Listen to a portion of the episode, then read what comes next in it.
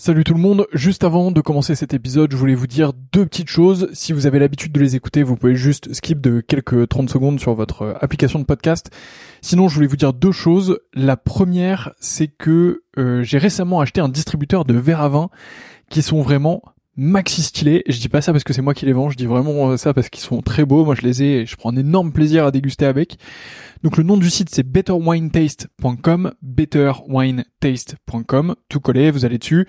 Les verres sont fabriqués en Allemagne, c'est des verres euh, qui sont euh, issus de l'entreprise Eich, euh, donc c'est vraiment très très beau, franchement le, buvant est très fin, les pieds sont magnifiques, je vous les recommande vraiment, c'est un plaisir, il y a toute une gamme, il y a un verre un peu universel pour le rouge, un verre universel pour le blanc, et ensuite il y a des verres qui dépendent un peu plus des régions, Bordeaux, Bourgogne, etc. Enfin ça vous avez l'habitude, c'est vraiment très cool. donc bah si vous commandez dessus, euh, vraiment c'est stylé. Et euh, d'ailleurs, on fait aussi des prix B2B et des offres B2B. Donc si vous êtes vous-même producteur de vin ou si vous travaillez dans le milieu du vin et que vous souhaitez faire des coffrets, que vous souhaitez faire une collection euh, de verres particuliers, que vous souhaitez les faire graver pour votre domaine, votre château, pour recevoir, bah voilà, dites-moi, envoyez-moi un message. c'est une super manière de soutenir ce podcast. Et, et en plus, bah, c'est bénéf pour tout le monde. Donc mon adresse mail, c'est vsurvin.gmail.com vsurvin à gmail.com. Vous m'envoyez un message là-dessus et euh, bah, on fera quelque chose ensemble. Et sinon, bah, betterwinetaste.com et vous avez un code promo POTE euh, qui vous donne droit, je crois, à la livraison gratuite. Donc P-O-T-E-S. Vous avez la livraison gratuite surtout. Donc, euh, bah, c'est plutôt cool euh, pour vous. Deuxième point que je voulais vous dire, donc ça c'était le premier. Deuxième point, et après je vous laisse avec ce podcast, c'est que, euh, bah, comme vous le voyez, je m'investis de plus en plus dans le milieu du vin. J'ai vraiment envie de faire quelque chose dans le domaine, et donc du coup, je voudrais lancer une offre euh, qui consiste à faire votre cave à vin. Euh, donc, bah, si vous êtes dans le milieu du vin ou pas, et c'est un peu plus ou pas d'ailleurs, et que vous souhaitez bah, que je fasse un peu votre cave à vin, que je m'occupe un peu de vous, qu'on définisse un peu vos goûts ensemble, que je vous transmette mes trouvailles et que je vous envoie tout ça. L'objectif c'est de faire un système euh, un peu tout en un qui vous permet de d'avoir euh, bah, tout ce que vous voulez, que ce soit euh, patrimonial pour transmettre ou alors pour vous faire plaisir, pour être avec les copains ou un peu des deux. donc voilà, bah pareil, vous m'envoyez un mail v sur 20 gmail.com. Il n'y a pas encore de site web, donc bah désolé, mais mais en tout cas, bah, vous m'envoyez un mail et on pourra travailler ensemble avec grand plaisir. Donc voilà, vous savez tout. La première chose c'est betterwinetaste.com avec le code promo POTE, vous avez la livraison gratuite et vous allez voir des verres vraiment de fou furieux. Euh, et si vous êtes pro, euh, n'hésitez pas à m'envoyer un mail et on voit ça ensemble. Et euh, bah, de l'autre côté, je serais ravi de m'occuper de vos caves à vin, de vous trouver les meilleurs vins possibles pour ce que vous voulez, de vous faire une belle offre sur mesure et tout ça. Donc, bah, envoyez-moi un message et on fait ça ensemble. Voilà, je vous laisse tranquille. Bonne écoute, à bientôt.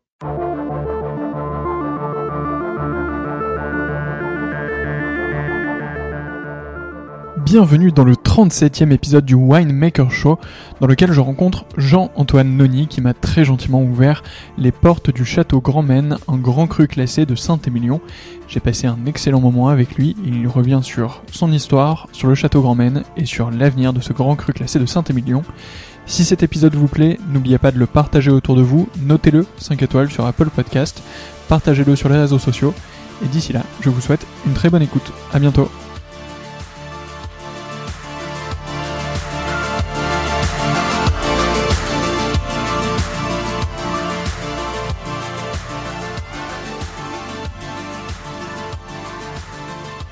Bonjour Jean-Antoine. Bonjour Antoine. Merci beaucoup de m'accueillir ici euh, au Château Grand Maine. Écoute, c'est un grand plaisir. C'est euh, un plaisir partagé d'être avec toi euh, aujourd'hui. En plus, il fait extrêmement beau et, et c'est vrai qu'on est on est assez chanceux avec la météo aujourd'hui. Ouais, c'est clair. Je suis ravi de, de pouvoir euh, euh m'éclipser de Paris et de passer un peu de temps avec toi à Saint-Émilion. c'est c'est toujours très sympa. On va parler de plein de choses aujourd'hui puisqu'on est au cœur d'un d'un château qui a une histoire très riche et au, au, sein duquel il se passe beaucoup de choses. donc, je suis sûr que tu auras plein de choses à nous raconter dans dans les dans les minutes et dans l'heure qu'on a ensemble. Mais avant, est-ce que tu peux commencer par te présenter? Bien sûr. Euh, donc je suis euh, Jean-Antoine Noni. Euh, j'ai 42 ans et euh, j'ai la chance d'être copropriétaire et gérant du château Grand Maine, qui est un grand cru classé de Saint-Émilion, qui appartient à ma famille depuis 1934. Voilà un peu pour la présentation rapide. Ok, alors on va revenir quand même sur sur tout ça parce que c'est justement une histoire riche que tu as pas mal vécu. Est-ce que tu peux revenir sur l'histoire du château Grandmaine?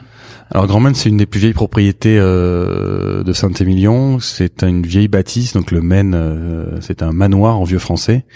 Euh, donc c'est une très belle bâtisse qui date de la fin du XVIe siècle. et qui a traversé le, temps pour ensuite s'appeler Grand Maine, qui est le cœur du domaine historique. Donc il y a eu plusieurs successions, mais c'était historiquement une propriété qui faisait plus de 300 hectares, avec seulement 20 hectares de vignes mais qui avait d'autres d'autres cultures, notamment des céréales. Euh, la vigne n'était pas aussi plantée euh, qu'aujourd'hui à Saint-Émilion, où le moindre mètre carré euh, et sans trop d'exagération est exploité pour pour la vigne. donc il y a eu un jeu de succession qui qui existe dans bien des régions et qui a fait que le, le château a finalement atterri entre guillemets euh, dans les mains de mon grand-père Jean Noni, euh, qui était corésien d'origine, négociant en vin, qui installé dans le Médoc d'abord à Margaux et ensuite à Bordeaux dans le quartier historique des Chartrons et qui a eu l'occasion dans les années 30 en 1934 qui a suivi la crise de 29 tristement connue euh, arrivé en Europe au début des années 30 où les propriétés étaient euh, c'était un peu plus compliqué pour euh, la vente des vins. Et il est tombé amoureux à la fois du terroir et de la bâtisse enfin du, lieu. Et voilà. Et donc mon grand-père a continué donc à s'est occupé de cette propriété jusqu'à sa mort en 1975 en distribuant lui-même par sa via sa maison de négoce basée à Bordeaux euh, Grand Maine, et ensuite ce sont mes parents qui euh, ont repris en ça, après son décès et sont installés en 77 ont eu euh, deux magnifiques garçons et euh, sur place et et ont dynamisé vraiment Grand Maine dès le début des années 80 mais et ensuite ensuite c'est moi qui suis qui suis arrivé à partir de 2011 après j'entrerai un peu plus dans les détails si tu le souhaites mais voilà pour pour pour un, pour un, peu résumer la l'arrivée la, de la famille Noni à Grand-Maine.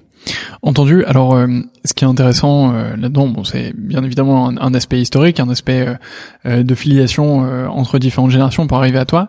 toi, t'as grandi ici? Oui. Oui, j'ai grandi ici. Je suis né à, à Bordeaux. maman était infirmière. Elle était travaillée dans les hôpitaux à Bordeaux, donc elle tenait aussi. Elle connaissait bien le le médecin accoucheur de Bordeaux, du coup les revenus comme les saumons reviennent à la source pour euh, euh, et euh, donc moi je suis né à Bordeaux, euh, mais j'ai pas vécu à Bordeaux quand j'ai euh, j'ai tout de suite vécu à Grand Maine. Je suis allé à l'école à Saint-Émilion petit, au collège à Libourne et ensuite je suis reparti à Bordeaux pour le lycée. Mais tout en habitant à Saint-Émilion, je prenais mon petit train tous les matins de, de Libourne pour aller jusqu'à Bordeaux. Donc j'ai vraiment vécu à Saint-Émilion bah, tous les jours de l'année euh, jusqu'à euh, jusqu'à jusqu'à mon bac. Donc euh, c'est j'ai je l'ai dans le dans le sang, on va dire Saint-Émilion. Et est-ce que est-ce que le vin c'était pour toi une, une évidence? Alors pas du tout. mes parents n'ont jamais poussé à, à, ça. On avait la chance de vivre dans un cadre assez exceptionnel. Donc vraiment une des, un des rares vrais châteaux de, du Libournais. Et euh, mais euh, ils n'ont jamais euh, poussé à forcément s'intéresser à, la vigne et au vin. Et si bien que jusqu'à 16-17 ans, j'étais pas un grand passionné. Alors on goûtait toujours un, peu de vin comme ça, mais ça ne me donnait aucune envie. Et c'est venu par des, des moyens détournés. Euh, euh, quand j'étais au lycée avec des copains, parce qu'à Bordeaux on a toujours quelqu'un euh, dans sa famille qui, euh, s'il ne fait pas de vin, il vend des bouchons, des barriques, il travaille pour un négociant ou autre, donc il y a toujours quelqu'un qui a, qui a un lien avec avec le vin. Et en fait c'est par ses copains quand j'étais au lycée à Bordeaux, on a commencé à goûter un peu de vin et qui m'ont en fait un peu transmis ça, même si mes parents, c'est pas qu'ils voulaient pas me transmettre, mais voilà, moi je m'y étais intéressé pas trop, puis ils se sont dit bah ça viendra tôt ou tard. Euh, on tombera, il tombera bien dans la, dans la, dans la marmite un jour. Et euh, c'est venu comme ça. Et puis après, c'est devenu vraiment une passion. Et euh, c'était un moyen un peu détourné. Puis après, je me suis rapproché de mes parents et notamment de papa pour bah, pour en savoir un peu plus sur le vin. Et puis lui qui était très ouvert sur la viticulture et les, vins en, en général, bah, pouvoir l'occasion de goûter des vins de Bordeaux évidemment, mais aussi beaucoup de vins d'ailleurs. Alors c'était Euh, donc c'était au lycée où, où, cette passion pour le vin commençait à, à arriver, à se révéler euh, petit à petit. Qu'est-ce qui s'est passé entre le lycée et le moment où tu prends la direction de Grand Men euh, Par quelles étapes est-ce que tu es passé? Est-ce que tu as, suivi des formations en particulier? Est-ce que tu as passé toutes tes journées ici pour apprendre plus? Comment ça s'est passé pour toi cette initiation?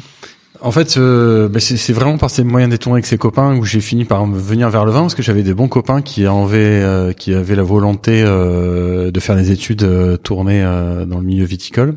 Donc du coup, c'est venu comme ça. Ils m'ont dit bah tiens, tu devrais être lancé. nous, on va faire en faire ça. Moi, j'avais envie de les suivre. Et puis, je commençais à devenir passionné. Et puis je savais que j'avais aussi un, un, cadre familial euh, qui est qui aidait à tout ça.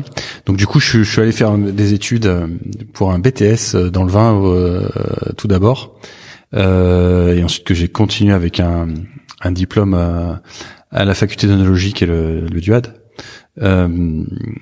Et, et lors de ce de ce BTS dont j'ai un très très bon souvenir, j'ai appris beaucoup de choses.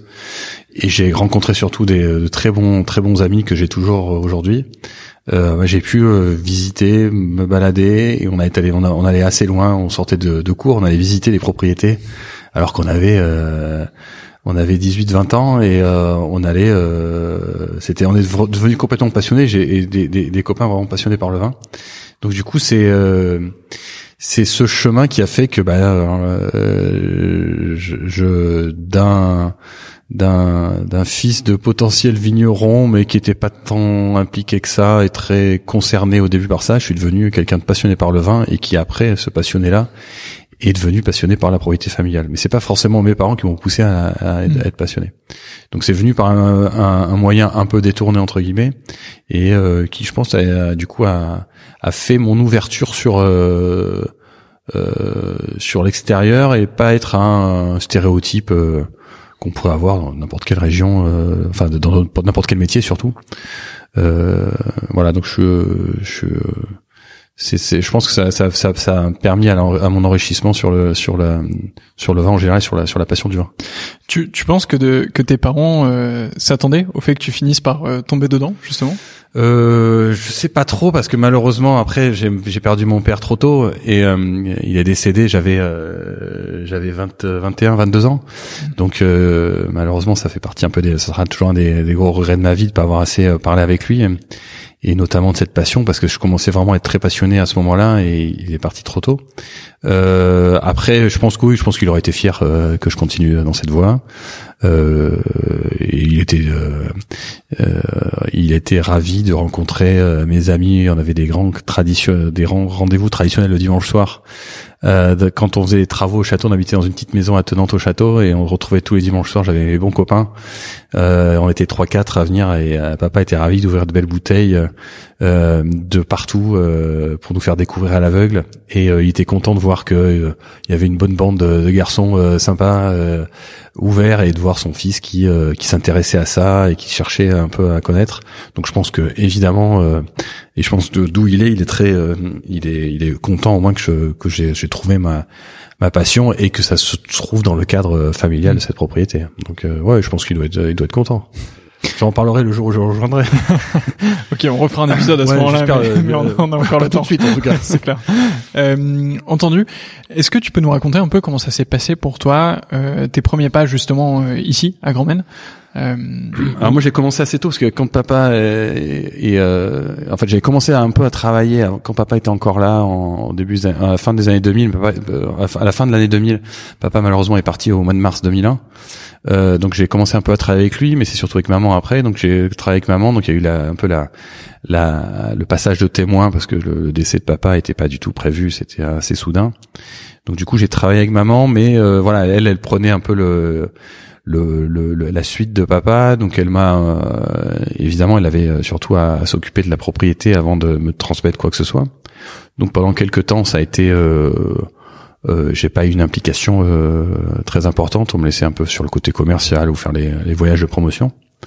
et ensuite, après, moi, j'ai eu, comme c'était arrivé assez soudainement, j'ai, j'avais peut-être manqué d'expérience haute que Grand Men, donc du coup euh, j'ai euh, j'ai pu euh, j'ai décidé au gré d'envie et de, de, de de propositions qu'on a pu me faire de, de pouvoir partir. Donc j'ai fait entre autres des des vendanges vinification en Afrique du Sud. J'ai travaillé un peu en Angleterre chez un négociant à Londres. Donc c'est c'est venu voilà ça a été entrecoupé de, de différents passages. Après j'ai commencé à travailler un peu plus sérieusement on va dire à partir de 2006 euh, sur la propriété à, à Grand Maine.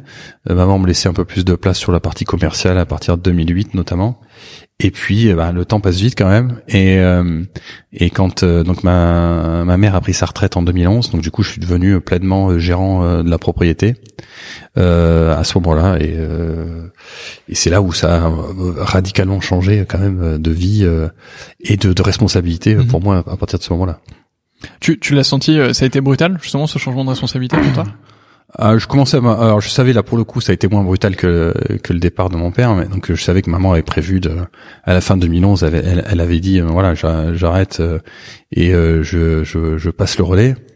Elle avait déjà entrepris elle avait déjà quelqu'un qui qui qui travaillait avec elle après le décès de papa qui est toujours aujourd'hui à Grand Maine qui s'appelle Jean-François Plumat et qui s'occupe de tout ce qui est euh, administratif et financier euh, du château. Et euh, donc du coup, c'était un petit peu préparé. Le relais était, elle avait, elle a très bien fait ça, ce passage de témoin. donc du coup, ça a été, ça a été plutôt bien, bien vécu, et même agréable, plutôt confortable.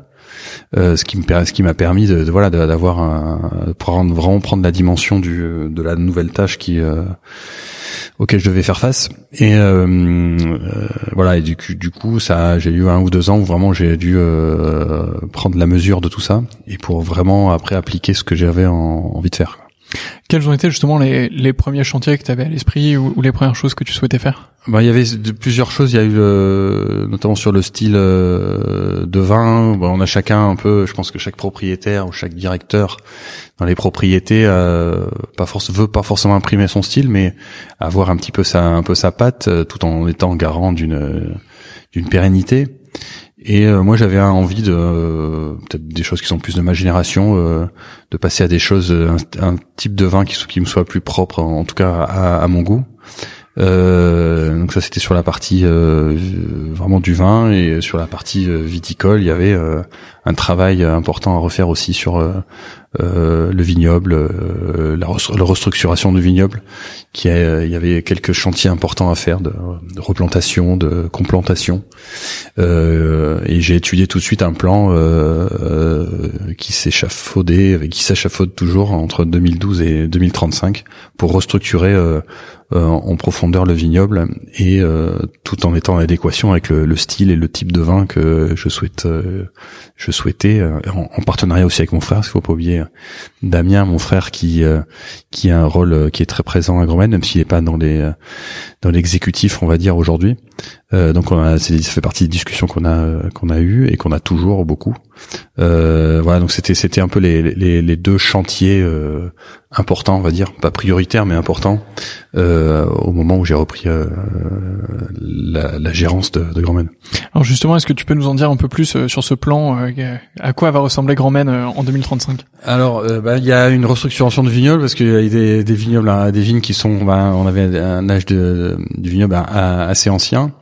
Euh, et voilà, c'est un, un vignoble sa vie euh, évidemment. Donc il y a, il y a des, il y a des, parcelles en fin de vie, d'autres qui sont plus jeunes, et il faut donner une, une certaine dynamique et un, un certain sens à tout ça. Donc du coup, bah, l'idée c'est de, de pérenniser un peu, d'avoir quelque chose qui soit un outil, qui soit euh, performant euh, sur du long terme. Et euh, donc du coup, c'est d'avoir un, une rotation euh, un peu meilleure que ce, ce qui a peut-être pas eu à une époque où on a laissé un peu les vignes pendant un moment euh, sans avoir de plan sur le, la replantation. Donc l'idée c'est de bah, d'avoir des euh, un outil de production qui soit tourne un peu mieux, avec une bonne euh, qu'on ait de, de, des rendements un peu plus réguliers chaque année. Parce que c'est quand même la rançon de tout notre travail. Euh, et puis euh, donc ça c'est pour le côté euh, un peu on dire économique aussi. Et dans le côté qualitatif et sur la partie plus spécifiquement de la qualité du vin et de style de vin, c'est le retour un peu plus de Cabernet Franc dans nos assemblages qui historiquement dans les années 50-60 était proche des 40%, voire des 40% du temps de mon grand-père et euh, pour différents facteurs, euh, que ce soit le, le, style de vin qu'on souhaite que je souhaite donner, euh, le réchauffement climatique qui est indéniable, euh, la tolérance aux maladies euh, qu'on peut avoir. Le Cabernet Franc euh, est très intéressant. donc du coup, c'est c'est que le, le, résultat sera que dans d'ores et déjà et d'autant plus dans les prochaines années, on aura une proportion de Cabernet Franc qui sera plus importante à Grand Maine, tout en gardant évidemment le Merlot qui est quand même le le papa de Saint-Émilion. Euh, mais ce papa a besoin d'avoir une jolie maman, on va dire. C'est un peu caricatural, mais mais euh, d'avoir d'avoir de beaux cabernets francs dans l'assemblage, c'est très intéressant et et, euh, et c'est un cépage qui euh, répond bien au, au challenge qu'on que l'on a aujourd'hui et que l'on aura dans les prochaines années. Super intéressant. Ben on, on, a hâte euh, de, de, voir euh, tout ce développement. On a pu euh, déjà en voir les prémices lors d'une dégustation qu'on a fait ensemble un peu plus tôt dans, dans la journée, et, et, ça promet d'être super intéressant. Donc on, a, on a, hâte de voir ça. Euh, t'as as grandi à Saint-Émilion, donc c'est c'est un endroit que t'as toujours connu depuis longtemps, bah, depuis toujours du coup. Quelles sont les évolutions majeures que tu as pu euh, constater ici à, Saint-Émilion en général? Est-ce que tu as, pu voir se dégager des grandes tendances ou, des nouveaux euh, ou des nouvelles choses, des nouvelles formations? À Saint-Émilion, j'ai toujours dit que c'était un peu le, le, le, le village d'Astérix et Obélix. Parce que c'est un, un, peu, c'est toujours dynamique, il y a toujours des histoires. Euh, il y en a qui se tapent dessus, comme euh, comme on voit dans Astérix, celui avec le, poissonnier qui tape sur le, le, charpentier ou je sais plus quel. Et euh, il y a le chef, il y a un chef un coup, un coup il y a pas de chef. ils ont leur potion magique, c'est un peu le le, le, le 25 millions. Et donc il y a, y a, ce côté-là qui est passionnant et amusant. Et, et, euh, et, ça a toujours été une appellation qui a été, euh, alors c'est fait partie des appellations les plus prestigieuses de France, et puis de par sa taille, hein, il y a 5400 ou 5500 hectares, euh, c'est pas une petite appellation, a été toujours euh, à l'initiative de plein de choses. Alors parfois dans des excès, euh, il y a, on a eu l'avènement des micro cuvées, euh, il y a ça, fait, ça a fait partie un peu du renouvellement au début des années 90 euh, avec la, de nouvelles arrivées de, de beaucoup d'arrivées de, de, de, nouveaux euh, vignerons euh, euh, issus de bah, d'horizons différents qui ont apporté aussi de, un peu de modernité, de, de différence sur les vins et sur la, la façon de gérer les, les propriétés. Donc et puis on est très en avance maintenant sur le côté environnemental. On, il y a une obligation sur l'appellation Saint-Imion d'être d'ici un ou deux ans d'avoir ben, de faire partie d'avoir une démarche environnementale environnementale. Donc euh, c'est euh, c'est une appellation qui est fascinante. Il y a une, aussi une mosaïque de terroir.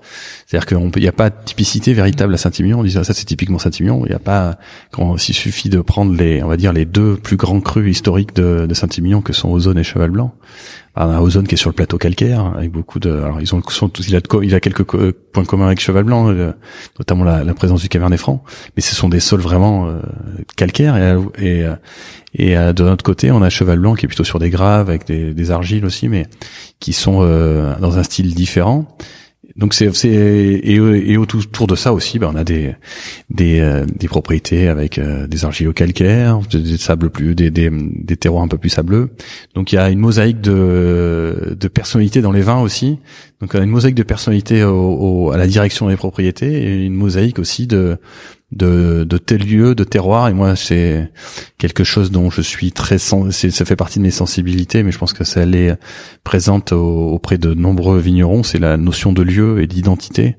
Et rien de, de plus euh, important que de ressentir un, un lieu euh, euh bah, dans le vin notamment. Il y a, a d'autres d'autres sujets, mais euh, donc c'est Saint-Union, c'est aussi intéressant pour ça parce qu'il y a il y a, y a plein de personnalités, plein de plein de courants, plein de choses, et ce qui en fait que c'est dynamique. Alors parfois ça a des excès, hein, mais ça a aussi surtout beaucoup de beaucoup d'intérêt. Oui, c'est intéressant ce que tu dis parce que quand on pense au, au vin de Bordeaux, de manière générale, on, et, et j'englobe vraiment tout dans, dans, le vin de Bordeaux, on, on pense pas toujours au vin de lieu. Enfin, tu vois, c'est pas quelque chose qui transparaît dans l'image des vins de Bordeaux. Ouais. Alors qu'effectivement, il y a une typicité euh, qui est ultra différente de domaine en domaine, de, de parcelle en parcelle. Et en fait, euh, quand tu penses vin de lieu, tu penses tout de suite beaucoup plus à la Bourgogne, euh, où tu vois, t'as des clos, clos machin, clos machin, etc. après, je crois que c'est un truc très très franco-français. On a besoin de on aime bien mettre les gens dans des cases et caricaturer parfois. Alors, je dis pas tout le monde, hein, évidemment. Heureusement qu'il y a des gens qui sont euh, modérés. Moi, je suis plutôt quelqu'un de raisonné, modéré. Les excès, ça m'a jamais plu, quels que soient les sujets. Alors, c'est pas parce qu'on n'est pas excessif qu'on n'avance pas. Et euh, mais euh, par contre, il y a des, des, choses indéniables. Et en effet, le, cette cette notion de lieu, d'identité, euh, propre à, à, de nombreuses régions françaises viticoles, ben, il faut l'entretenir et il faut euh, les, les, glorifier. Quoi. Oui, c'est clair, c'est clair, et, et c'est euh, un travail euh, du quotidien de faire en sorte justement que mm. nos terroirs, que nos savoir-faire puissent se conserver pour être ensuite transmis et, et rayonnés. Ouais, bien sûr. Et puis c'est aussi un, un savoir-faire français et, un atout pour le pays. Quoi. À la limite, on pourra nous voler tout, mais à un moment donné, le terroir de Saint-Émilion, euh, normalement, ah restera Saint-Émilion. en tout cas, il faudrait beaucoup de pelleteuses euh, pour. Oui, c'est ça. Oui, il y a, un sacré boulot. Ouais. c'est clair. Euh, tout autre sujet, euh, on a, on en a parlé un peu tout à l'heure dans la visite, mais le château Grand Maine, alors c'est une magnifique bâtisse, nous on en a fait le tour et, et ça porte bien son domaine, son nom, c'est, c'est vraiment très joli, mais surtout c'était très moderne pour l'époque où ça a été construit. Est-ce que tu peux nous en dire un peu plus sur la vision architecturale du domaine? Alors donc la partie la plus ancienne donc le, du château donc date du 16e donc c'est vraiment le, côté habitat. Il y a il y a des corps de bâtiments autour de chez qui sont qui pour l'époque qui datent plutôt du 18e étaient euh, assez modernes pour l'époque.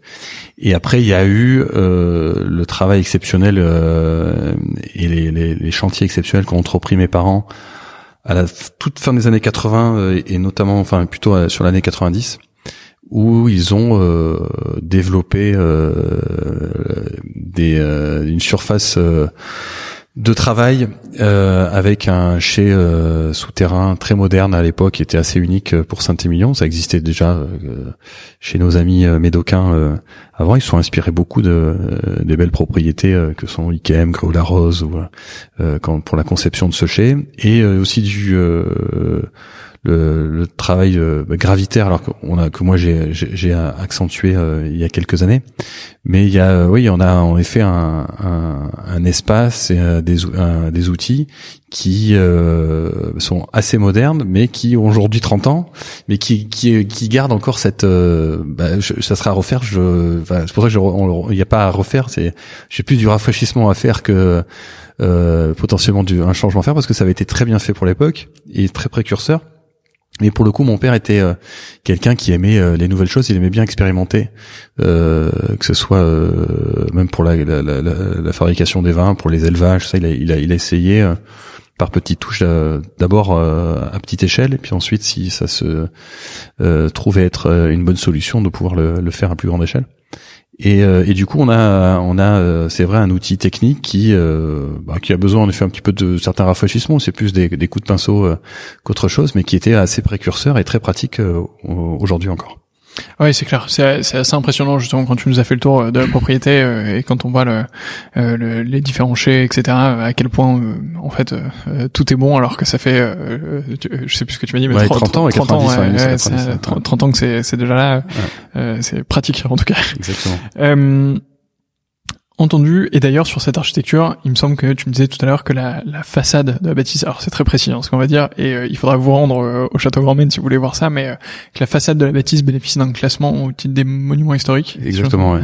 En fait, on a historiquement, c'est en effet une très belle bâtisse, mais je vous invite à tous les, les auditeurs de ce podcast à, à venir quand, euh, enfin, vous pouvez d'ores déjà venir en tout petit groupe euh, pour venir visiter, mais euh, quand la situation sanitaire nous permettra d'être un peu plus confortable entre de, à venir venir visiter, on a vraiment le, le, le cœur du de la bâtisse, le, donc le Maine, hein, le manoir, qui date du donc du XVIe siècle, qui a été classé maintenant, qui a été euh, classé par le par le ministère de l'agriculture de, de, la culture et qui est euh, monument historique. Donc les deux façades à la fois la façade nord et la façade sud ainsi que le, donc la, toiture le, le, corps de l'ancien bâtiment qui c'est euh, qui depuis 2012 maintenant fin 2012 ou 2013 voilà on, a été contacté mais parce que j'ai trouvé le, le, ministère de la culture trouvait dommage que une belle bâtisse comme Grand Maine surtout qu'on est dans un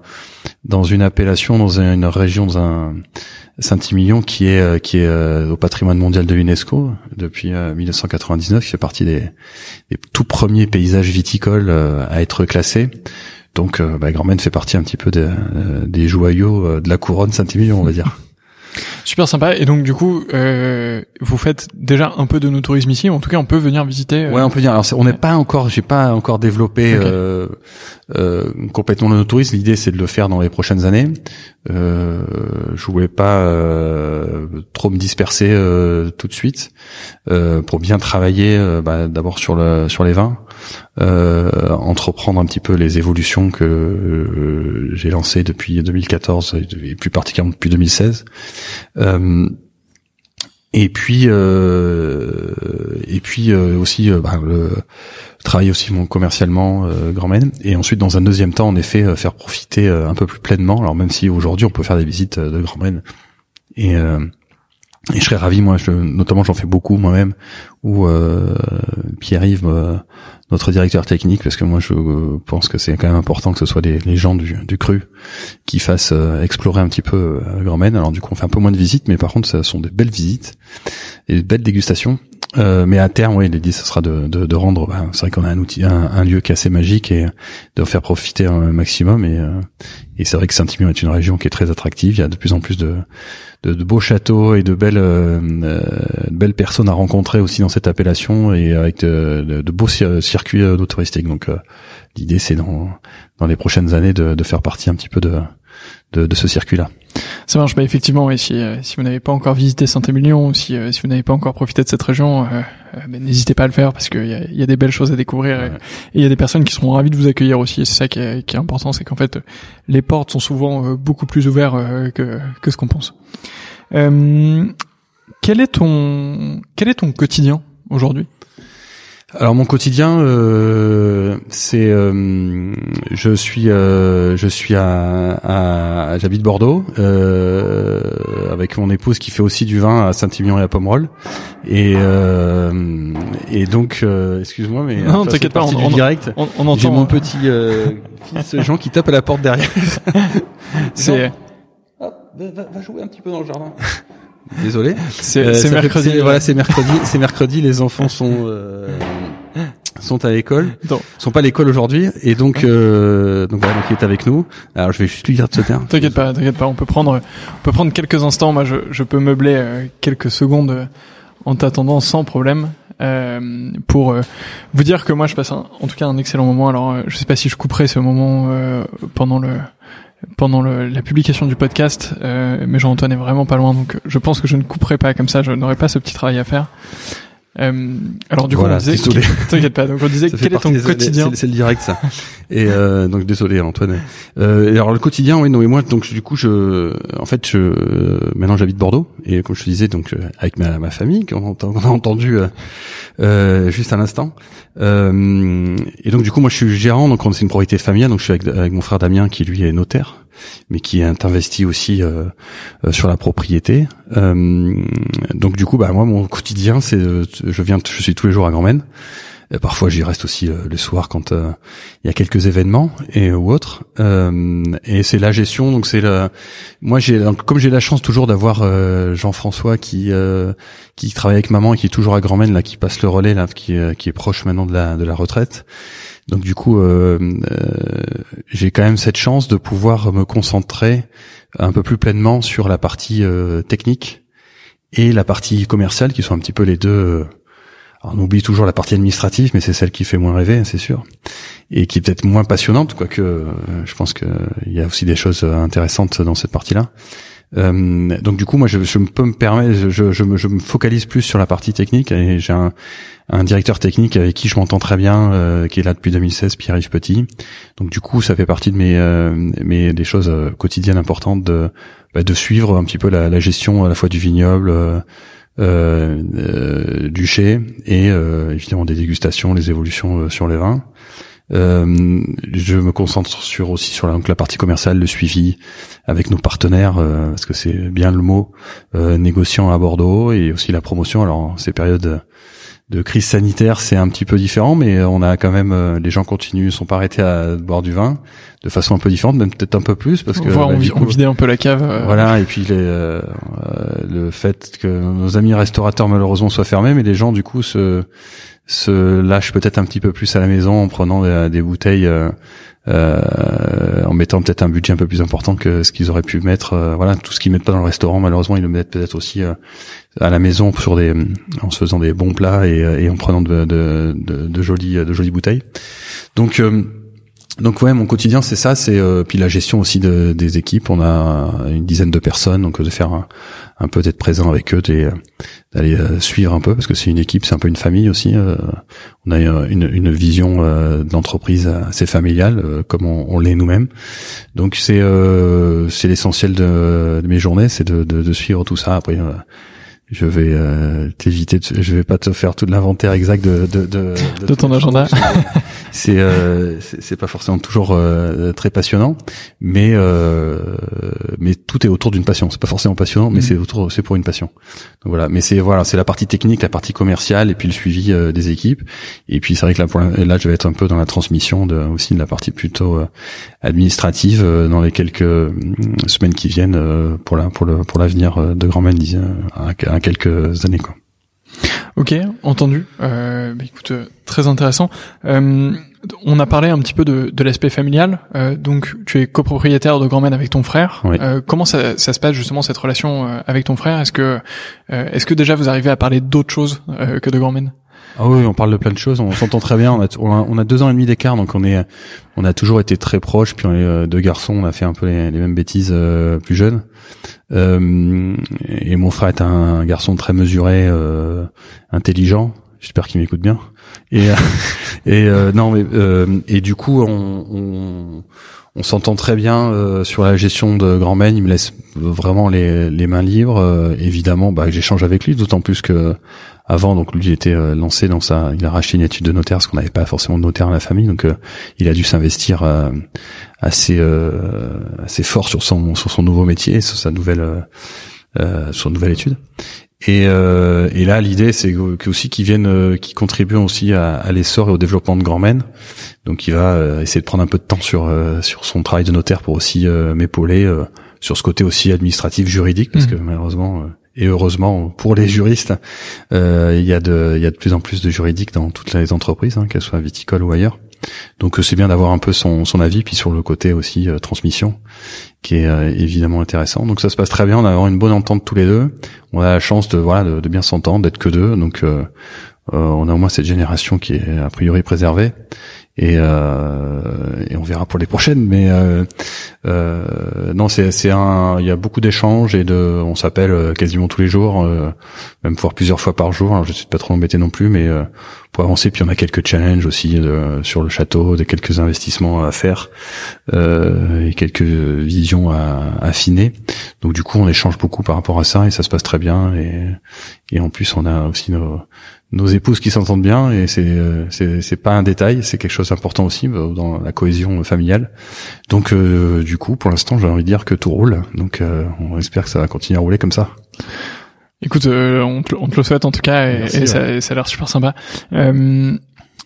Justement, tu l'as mentionné un tout petit peu. Euh, T'as deux enfants qui sont encore jeunes. Est-ce que pour toi, c'est c'est quelque chose aussi un peu un rêve ou en tout cas un peu un, un une demi-volonté de, de papa euh, content de, ça, du domaine et, de l'histoire familiale je, leur transmettre Ils connaissent notre sensibilité parce que au-delà d'être euh, un métier, c'est une passion.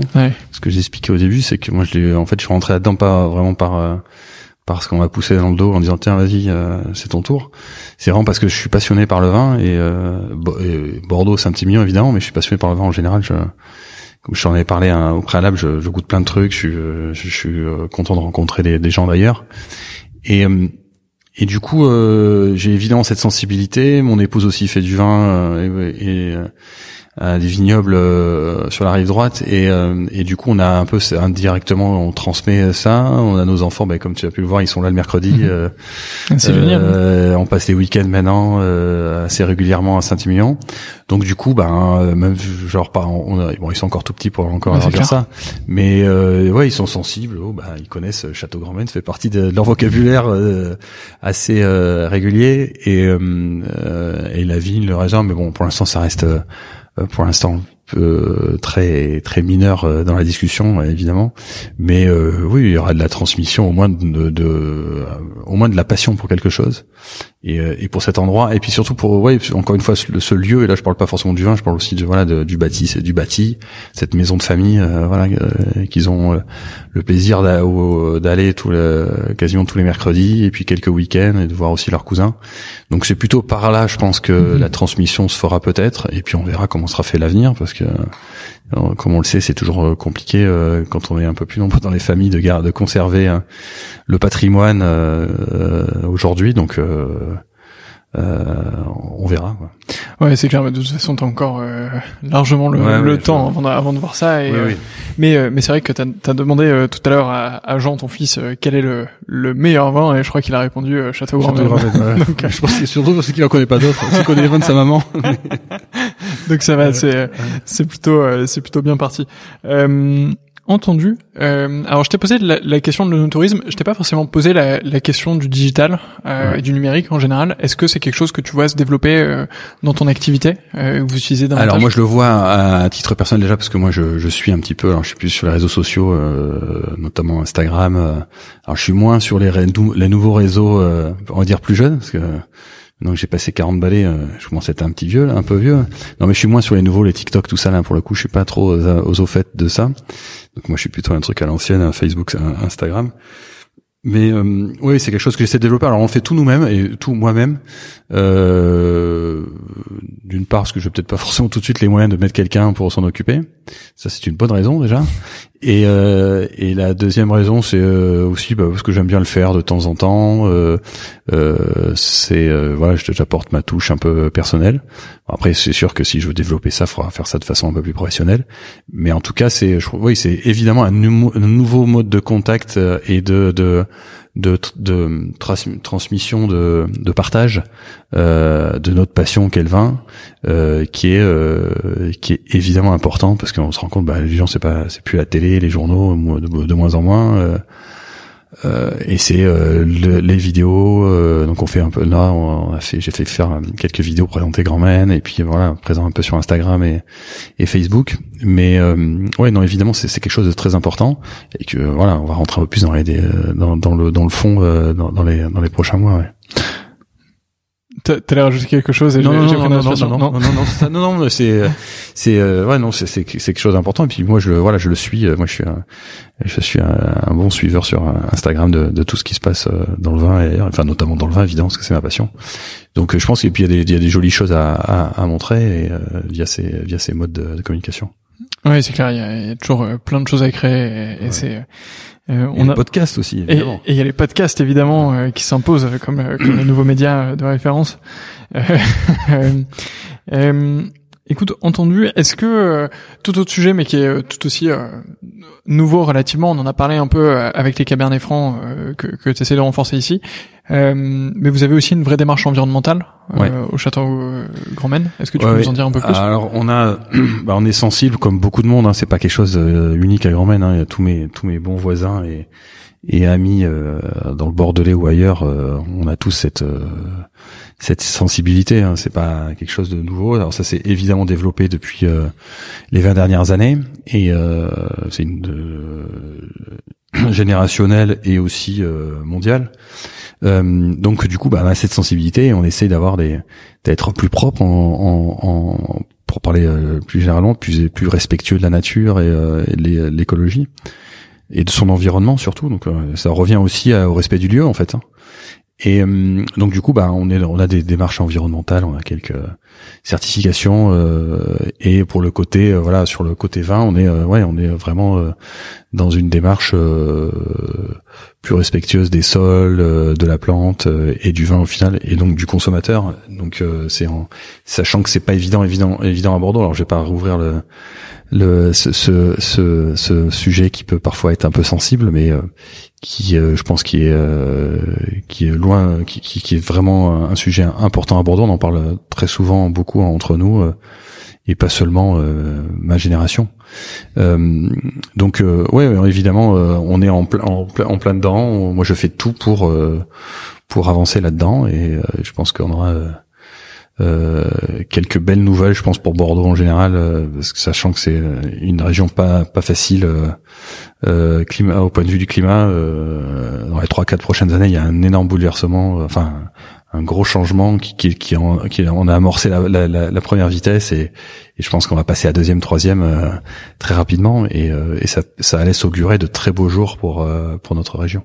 Et est-ce que euh, toi tu ressens déjà euh, de manière très concrète des impacts de, du réchauffement climatique sur sur tes vins, peut-être peut-être sur le, la maturité de, des merlots, je suppose évidemment, mais mais peut-être de je sais pas d'autres choses. Est-ce que c'est c'est quelque chose que tu ressens? Ah ouais, évidemment, on le sent depuis euh, plusieurs années. Alors ça, ça, semble en effet se densifier depuis depuis 5-6 ans. Hein. C'est c'est pas un phénomène de mode. Hein. On a on a vraiment euh, des, des, épisodes euh, euh, météo un peu rudes que ce soit le gel où bah, il n'y a pas une année où on n'est pas tous effrayés fin avril début mai euh, à regarder la météo, à essayer de trouver des solutions pour euh, pour lutter contre le gel, les épisodes de grêle. Alors maintenant à Saint-Emilion, c'est tout récent, on va être équipé euh, de, de, manière générale sur toute l'appellation pour pouvoir lutter contre ça. Donc évidemment le, le, réchauffement climatique est là et il a donc l'impact aussi purement réchauffement euh, qui fait que ben, on a des maturités euh, euh, qui sont euh, plus euh, précoces qu'elles ne l'étaient. Et dans le but de dans ce but d'avoir des vins un peu moins un peu plus frais bah, du coup on, avance d'autant plus nos, nos, nos vendanges par rapport à ce réchauffement climatique. On, adopte un mode de de travail du, du vignoble et de, de, sa surface foliaire euh, un peu différente. Et puis c'est aussi euh, une des raisons du ce que j'ai expliqué un, peu avant par rapport au Cabernet Franc, sa, sa présence du Cabernet Franc qui est un, un, cépage euh, un peu plus tardif que le Merlot et qui du coup a une carte à jouer là-dedans au-delà de sa résistance au mildiou, au-delà de son caractère gustatif indéniable et très intéressant et historique à Saint-Émilion. Donc oui, on, on, on essaye de on, lutte pas parce qu'on a cette chance que ce que je t'expliquais euh, tout à l'heure, c'est que on a euh, ce climat océanique à Bordeaux qui euh, qui est qui est une qui est une grande chance, qui parfois est même puisque parfois euh, un peu gênant euh, du fait bah, voilà d'avoir ces petites pluies qui viennent euh, au printemps à l'été parfois et qui et qui nous apportent quelques petits champignons qu'on n'aimerait pas voir mais qui nous donnent bah, ce, ce maître d'eau plus ou moins présent tous les ans et qui qui, qui aide au, au, au, on va dire à pas, pas lutter mais à à, s'arranger, ouais, ou à s'arranger de ce, de ce, de ce réchauffement climatique. Donc je pense que Bordeaux, pour le coup, est une région qui a une, euh, qui est plutôt préservée, enfin qui, a des de nombreuses qualités pour, euh, pour, pour, euh, pour euh, dealer, euh, comment, on pourrait dire, pour travailler avec ce, euh, pour cohabiter, on va dire, avec le, avec le réchauffement climatique. Et euh, donc c'est, je suis euh, évidemment très soucieux de ça, mais euh, je pense qu'on a de très bonnes solutions. À, enfin, on a de, une façon de, de, de pouvoir apprécier ça de façon assez sérieuse et, et, euh, et intéressante. Ouais. On pourrait dire de, de mitiger le risque euh, si, ça, je devais prendre le vocabulaire de consultant. le terme, en effet, tu as raison parce que j'avais du mal à trouver le terme adéquat. mais oui, mitiger, on pourrait dire ça. Oui, je sais pas si ça se dit, mais c'est en tout cas c'est oui ça, ça peut être une c'est une bonne définition. euh, Alors, on est euh, actuellement en mars 2021, tout début mars 2021 au moment où on enregistre ce podcast. Ouais. Euh, donc, je suis désolé pour les personnes qui nous écouteront euh, dans 10 ans parce que ma question sera un Ah peu dépassée. Euh, mais comment se comment se présente 2020 euh, Alors 2020 se présente. euh, alors il fait plus que se présenter parce que là il est, il a donc on a euh, été vendangé. Alors de façon très précoce. hein, on a euh, 2020 à Grand C'est ouais. euh, c'est le deuxième millésime le plus précoce depuis qu'on a acheté la propriété. Enfin depuis que la propriété dans la famille en 1934. Ah oui. C'est-à-dire qu'il y a eu 2003 qui était l'année de la canicule euh, bien connue. Et là, à un jour près, euh, 2020, où on a euh, commencé les vendanges euh, très très tôt. Alors j'ai un trou là, mais je crois que c'était euh, vendanger le 14 ou le 15 euh, septembre. Euh, je- je- je- J'espère que je ne dis pas de bêtises. Euh, j'ai plus ça en tête. J'ai pas ma fiche. euh, ouais, donc c'est en, tout- en tout cas c'était une année assez chaude. On a eu des épisodes avec des très fortes températures euh, au mois d'août notamment. Euh, et on a eu plutôt des épisodes une, une année vraiment euh, assez euh, assez exceptionnelle en termes de climat à nouveau parce que c'est on a eu déjà le 2019 alors, on va dire encore c'est un bordelais qui nous sortit le millésime du siècle mais mais on a vraiment une succession à nouveau de 2018 2019 encore plus haut et 2020 qui euh, à Grand Maine est potentiellement là pour les les, les, les dégustations qu'on a eues là de pré-primeur euh, est peut-être même plus intéressant encore que 2019 donc c'est vraiment un gros millésime euh, un gros millésime dans le bon sens euh, du terme hein, euh, en, en 2020 donc il y a y a vraiment euh, il y a vraiment euh, ouais c'est vraiment une, une belle euh, belle année. Vraiment belle année et j'en suis assez fier parce que ça va aussi avec le bah, le nouveau style les nouvelles évolutions que j'ai donné à, à au cadre de Grand Maine et donc euh, et 2020 a bah, fait partie des beaux millésimes, bah, on est content de, de présenter un peu des, les, les, les, ces plus beaux, ces plus beaux attraits. Donc, euh, donc euh, ça va vraiment faire partie des, des grands millésimes euh, récents. Mais c'est vrai qu'on a quand même une belle succession de beaux millésimes Mhm. euh, à Bordeaux là récemment. Ouais, c'est clair. Il y a une, une belle série euh, depuis 2015. euh, on, se, Ouais. on se régale bien. Euh, écoute, je suis content d'avoir eu cette information avant le lancement de la campagne des primeurs. Ouais. Du coup, je n'hésitez pas à, en- à potentiellement en profiter. Ouais, on espère. On va, on va. Alors, moi, je fais partie de l'Union des Grands Crus et euh, je suis assez présent aussi au dans l'Union euh, récemment euh, en, en ayant plusieurs. Euh, en, en- en ayant plusieurs rôles là, notamment avec les- la sommellerie tout ça et donc du coup on discute pas mal et euh, et donc du coup on va avoir quelques événements qui vont être faits fin avril donc on espère que d'ici là on pourra déjà avoir un peu plus de monde pour pour en venir mais en tout cas il y a les primeurs vont être présentées dans le monde entier dans différentes grandes villes euh, je pense que l'Union euh, travaille fort pour Bordeaux en général et en, à essayer d'avoir une diffusion, euh, une présentation des primeurs euh, dans le monde entier. Mais on aura quand même nos présentations à Bordeaux fin avril, donc on verra. C'est vrai que euh, on évolue semaine après semaine. On sait jamais si on va être entre deux confinements ou un déconfinement ou une, un allègement des, des, des, des mesures. Donc euh, voilà. En tout cas, euh, euh, encore une fois, c'est un, un, un, un très grand millésime qui vaudra le coup d'être dégusté en primeur et, et évidemment après les primeurs. Oui, parce que c'est vrai qu'en fait, euh, alors les, les primeurs pour les personnes qui nous écoutent, c'est une, une époque euh, euh, de l'année, donc vers fin avril. euh, Alors c'est no- historiquement c'est normalement première semaine d'avril, Ok. mais du, du fait de, bah, de, de de la crise sanitaire de l'année dernière, du coup ça a été repoussé parce que les- on avait il fallait aussi euh, s'adapter ouais, à, à la pareil, situation, ouais, c'était pas évident, donc euh, ça avait été repoussé, mais euh, du coup ben personne ne pouvait venir à Bordeaux, donc on a décidé d'envoyer des échantillons. Euh, euh, dans- il fallait voir euh, suivant la législation de chaque pays, la façon dont c'était traité, puis l'envoyer à tous les les, les, les leaders d'opinion, enfin journalistes et critiques du monde entier. Alors force, on a eu la, la malheureusement l'expérience 2019, donc du coup on a Mhm. pu apprécier l'Union des Grands Crus avec sa tête Ronan euh, Laborde, qui est un président jeune et dynamique, euh, euh, qui a, on a pu apprécier un peu ça et et, euh, et relancer euh, et, faire une présentation en 2020 qui sera intéressante. Et je pense que pour le coup on aura un peu plus de, de capacité d'être vraiment présent sur place. Mhm. mais euh, euh, mais c'est vrai que c'est pas on préférait euh, évidemment être là dans les châteaux recevoir et euh, et partager euh, pleinement nos passions et et, euh, et nos et nos derniers bébés quoi Oui, c'est clair, c'est clair. Euh, et donc, euh, du coup, euh, les primeurs, euh, c'est un moment où vous pouvez acheter euh, le vin du tout dernier millésime, alors qu'il est encore euh, en pleine en plein élevage. Vous l'aurez pas avant deux ans à peu près, enfin Ouais, un ça. an En fait, deux ce qu'il ans. faut se dire, c'est qu'entre le moment où on fait les vendanges, donc on va prendre septembre 2020, il faut compter deux ans avant de l'avoir en Mhm. bouteille physiquement. Et les primeurs, le moment où on l'achète, on va dire, c'est on coupe la poire en deux, c'est plus ou moins à, à, à mi-chemin.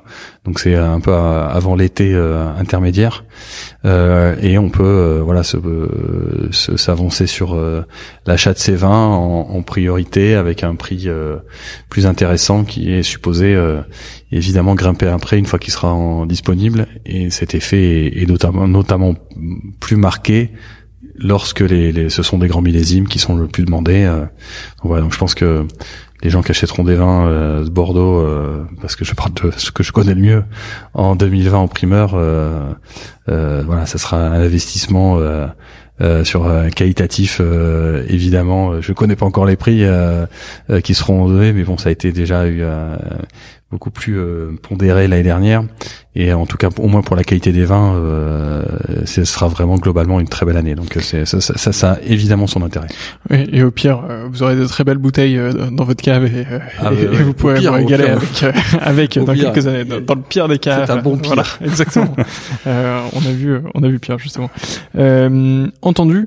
Est-ce qu'il y a il y a un moment où où t'as hésité un peu sur Grand Men Est-ce qu'il y a un moment où tu t'es dit, euh, ouais, finalement, euh, est-ce que ça vaut le coup? Est-ce que bah, il y a des moments où, ça, m'est arrivé. Je veux pas, veux pas te dire le contraire que euh, quand quand j'ai repris, quand il y a eu des moments où voilà, il fallait que je retravaille commercialement sur la propriété, que j'avais un style à donner que c'est une ou deux personnes te, te suivent pas forcément mais euh, ça a été très mineur. Ça, n'a pas duré très longtemps. Et, euh, et moi je suis quelqu'un qui est très euh, euh, j'aime les, j'aime les gens. Et, et, donc du coup je fais beaucoup confiance aux enfin quand je sens les, les personnes et, et, en fait ça n'a pas duré très longtemps parce que je suis quelqu'un foncièrement positif je suis bien entouré avec une euh, une femme qui est qui est très positive et qui me pousse beaucoup et qui est plein d'énergie. Euh, donc du coup ça dure pas très longtemps ce moment-là, mais ça il y a des moments où je dis voilà quand ça marche pas très bien ou qu'il y a des euh, quand tout euh, s'accumule différents petits de, petits soucis, euh, voilà, euh, je sais pas, enfin, comment tout se peut connaître dans mhm. sa vie professionnelle. Euh, euh, on est un peu down et puis on se dit, bah, on est sur une belle propriété, on pourrait en profiter pour faire, je sais pas quoi. Euh, donc ça m'est arrivé. Et puis mais j'ai toujours su rebondir assez vite. Et puis je suis quand même pas le plus mal loti des garçons dans ce dans ce bas monde. Et et voilà. Et puis il y a il y a un challenge qui est très intéressant.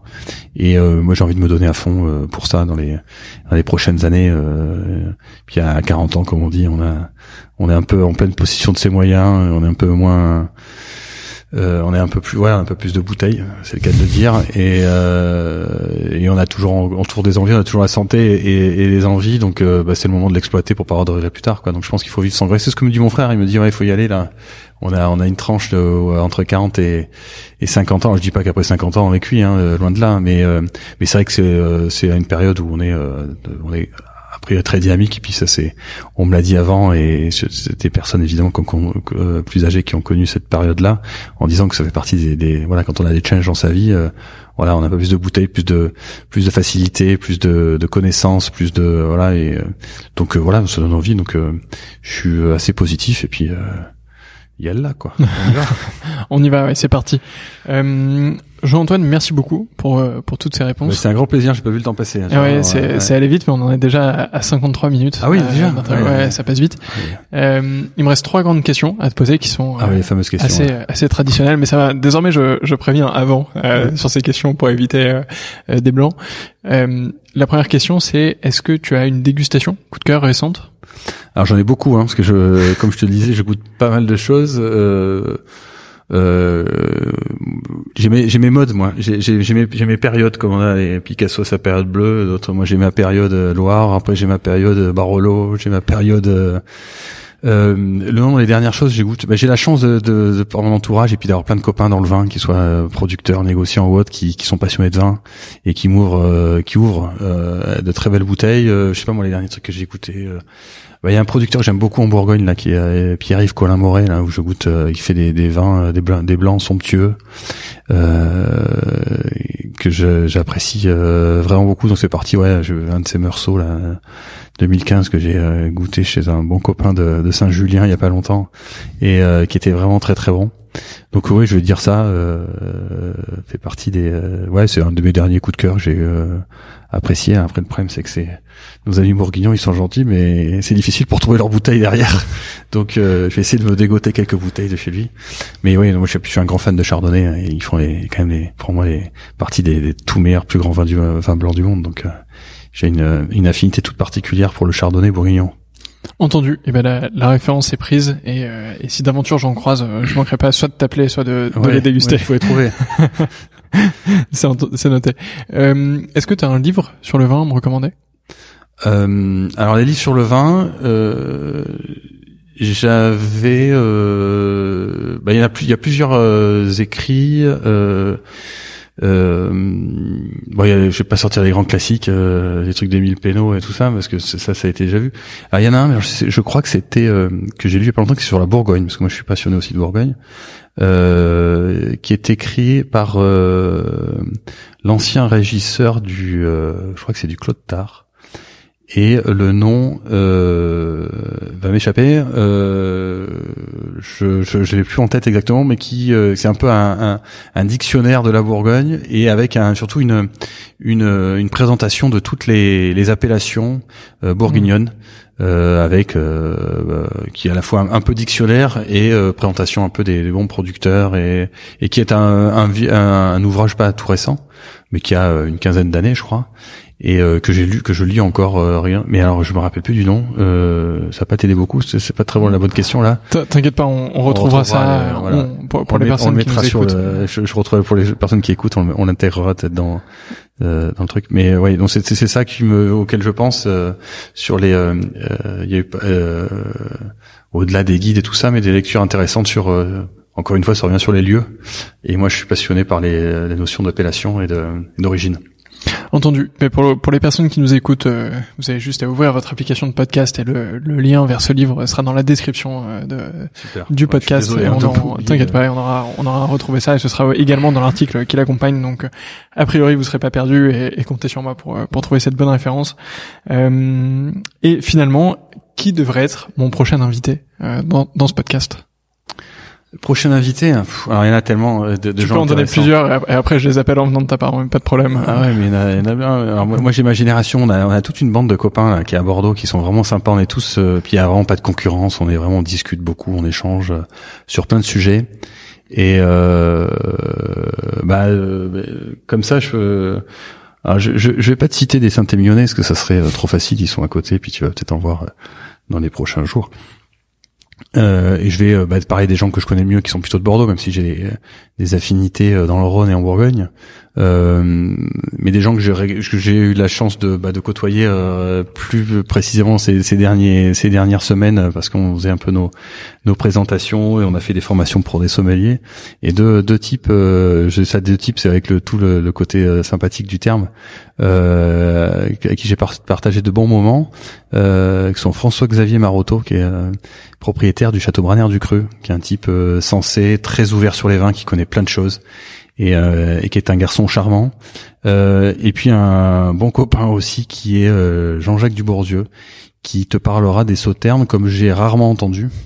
Euh, qui a la chance, je pense aussi peut-être d'avoir euh, l'aura euh, ou la, la, la, façon de s'exprimer qu'avait son regretté père Denis Dubourdieu, qui, était, qui a fait partie des, des grandes figures bordelaises de l'onologie moderne et qui ont apporté beaucoup au vin blanc en général. Et Jean-Jacques est un type passionnant et qui parlera forcément des sauternes, qui est pas toujours un, un vin toujours bien bien présenté aujourd'hui et qui en parle tellement bien et qui donne vraiment envie d'y goûter. Moi, je m'y, euh, il m'a refait tomber amoureux des sauternes. Et puis, c'est un type charmant, drôle et intelligent. Donc, euh, oui, voilà, comme ça. Après, il y en a d'autres. Hein, mais je, voilà, je vais pas citer tous ceux que je, je pensais à ces deux-là parce que je les ai vus récemment. Enfin, je les vois euh, assez régulièrement.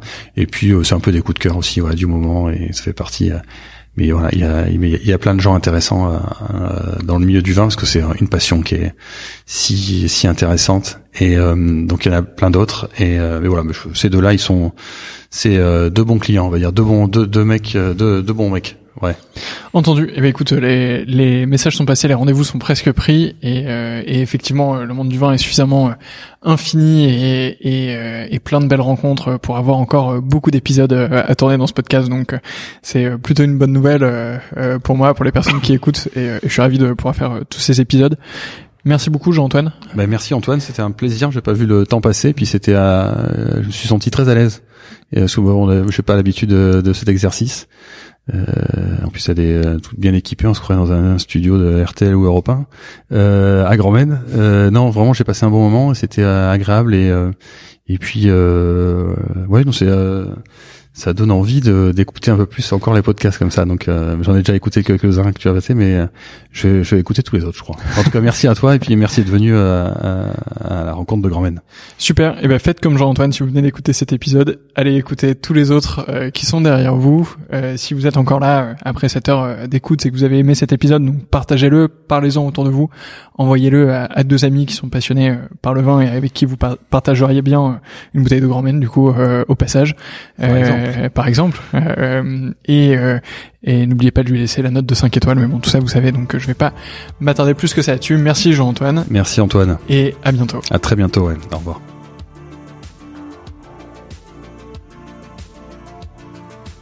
C'est déjà la fin de cet épisode.